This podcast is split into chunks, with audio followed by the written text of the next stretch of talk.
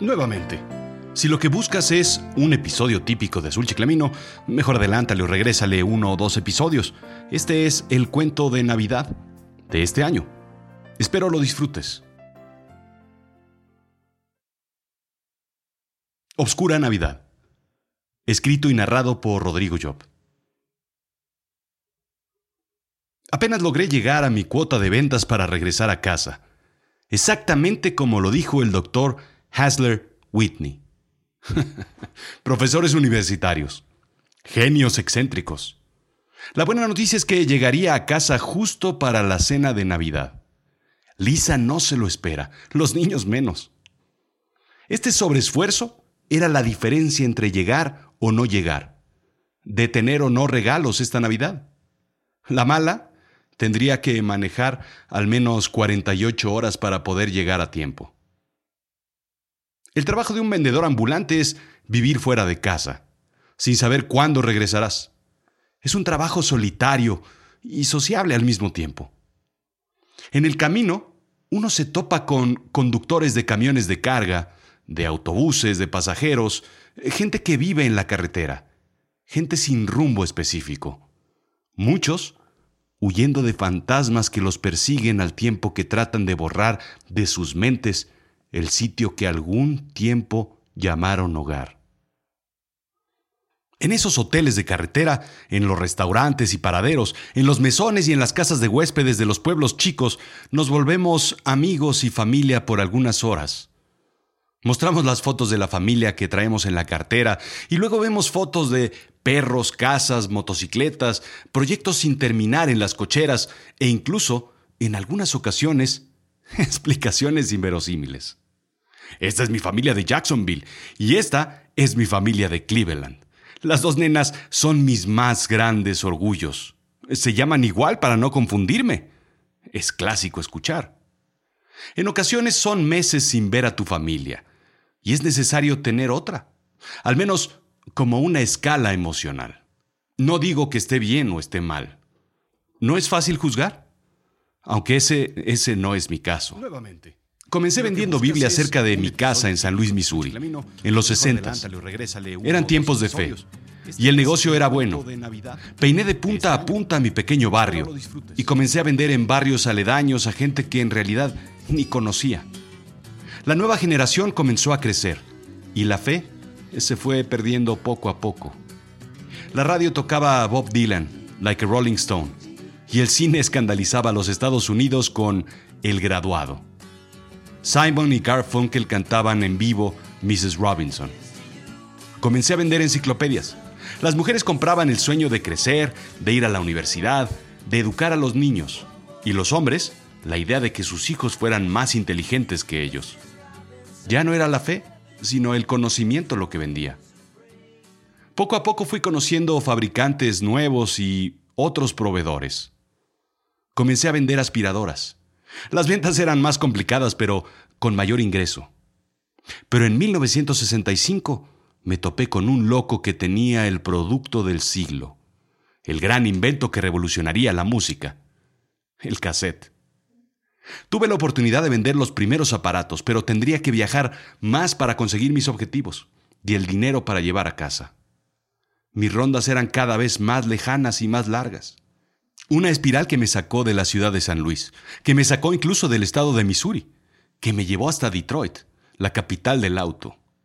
Cuando me di cuenta mi oficina estaba a dos días en coche y mis días fuera de casa fueron mucho más que los días en casa. Llegué a conocer la costa este de los Estados Unidos como mi propia palma. Al mismo tiempo, dejé de reconocer a mis hijos. En mi paso por Princeton conocí al doctor Hasler Whitney un individuo sumamente particular. Me senté al lado de él en la barra y me vio diseñar una ruta. Está mal diseñada, me dijo mientras señalaba con su dedo índice mi mapa. Whitney, profesor de matemáticas de la Universidad de Princeton. Tomó un trago de café y un bocado de su dona y comenzó a escribir sobre el mantel de papel números, ecuaciones y garabatos que yo ni entendía.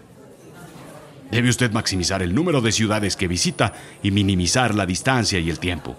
Elija las grandes y las pequeñas solamente utilícelas como paso de descanso.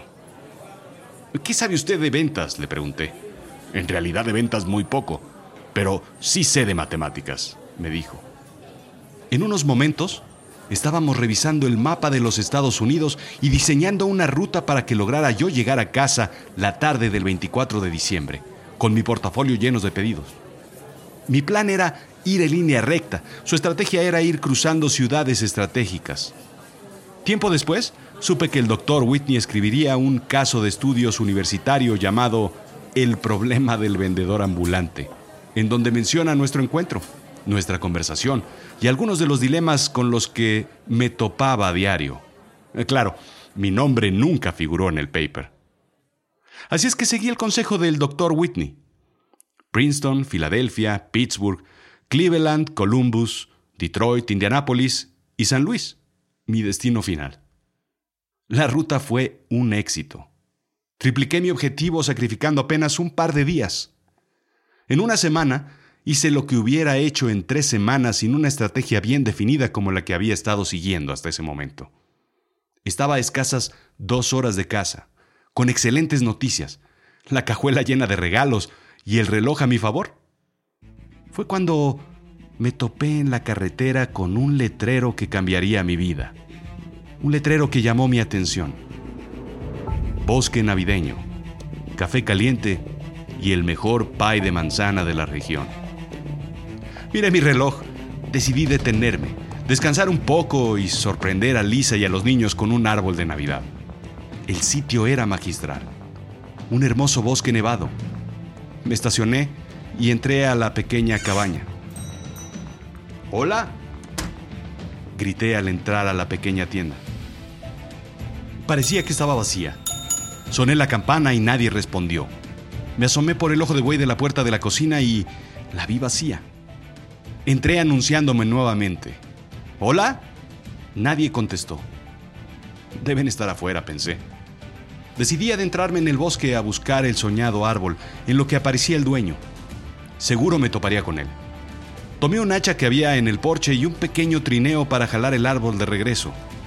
La nieve no era mucha cerca de la cabaña, pero sí que lo era, y se veía espesa más cerca del bosque. Así es que jalé el trineo y me dirigí al bosque, siguiendo los letreros que anunciaban los árboles dispuestos para cortarse. En la lejanía vi a alguien. ¡Hola! le dije. Solo levantó el brazo y me hizo una señal. ¡Es por aquí! Alcancé a escuchar en el eco de las montañas. El hombre se dio la vuelta y se adelantó entre los árboles. ¡Un momento! grité. Él no esperó. No puedo correr en esta nieve. Simplemente señaló un pequeño sendero y lo perdí de vista. Aceleré el paso. Seguramente entré por una carretera errónea y me llevaría a la cabaña principal. Así es que continué caminando. Me adentré en la senda y seguí sus huellas hasta que lo vi.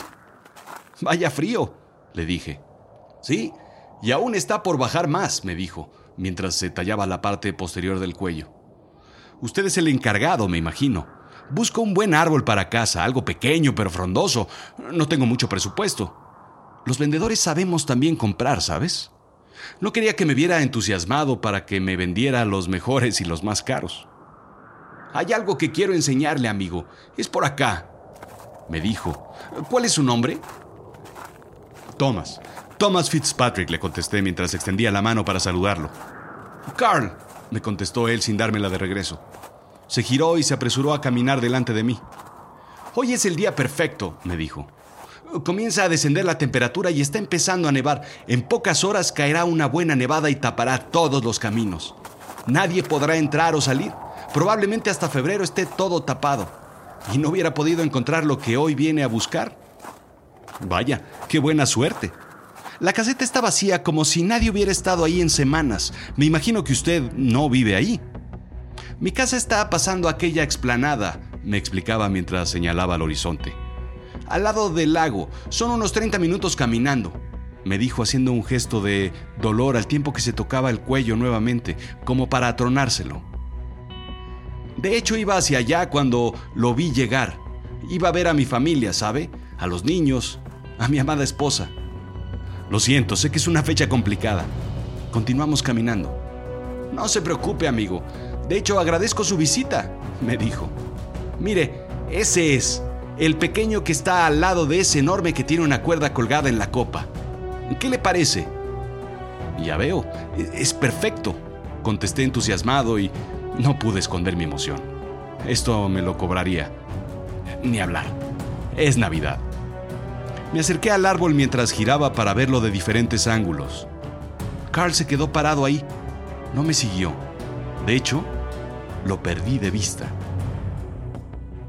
Debe haber ido a buscar otro por si no me gustaba este, pensé. Sin embargo, no dejaba de admirar la enorme copa de aquel pino. Era enorme. La cuerda se tambaleaba con el viento. Pensé que incluso podría golpearme. Continué caminando y algo, algo llamó mi atención. Un casco amarillo de construcción semienterrado. Lo levanté, le quité la nieve y en su interior alcancé a leer Carl Johnson. ¡Hey, Carl! ¡Encontré tu casco!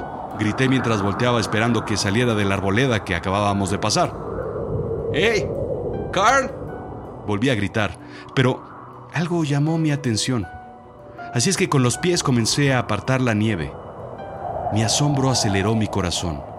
Me arrodillé y comencé a quitar la nieve encima como perro desenterrando un hueso. ¡Carl! ¡Carl! ¡Ven! Grité sin recibir respuesta hasta que se descubrió algo. Más bien, alguien. Una camisa a cuadros, idéntica a la de mi guía anfitrión. Logré desenterrarlo. La sorpresa, lo que en realidad venía a buscar no era el árbol, sino el cuerpo de Carl. Él mismo me guió a donde yacía. Vaya nivel de testarudo que eres, Carl, exclamé viendo al cielo. Helado literalmente lleno de nieve lo saqué. Seguramente estaría colgado del gran pino y en un descuido cayó. Su muerte debió haber sido instantánea.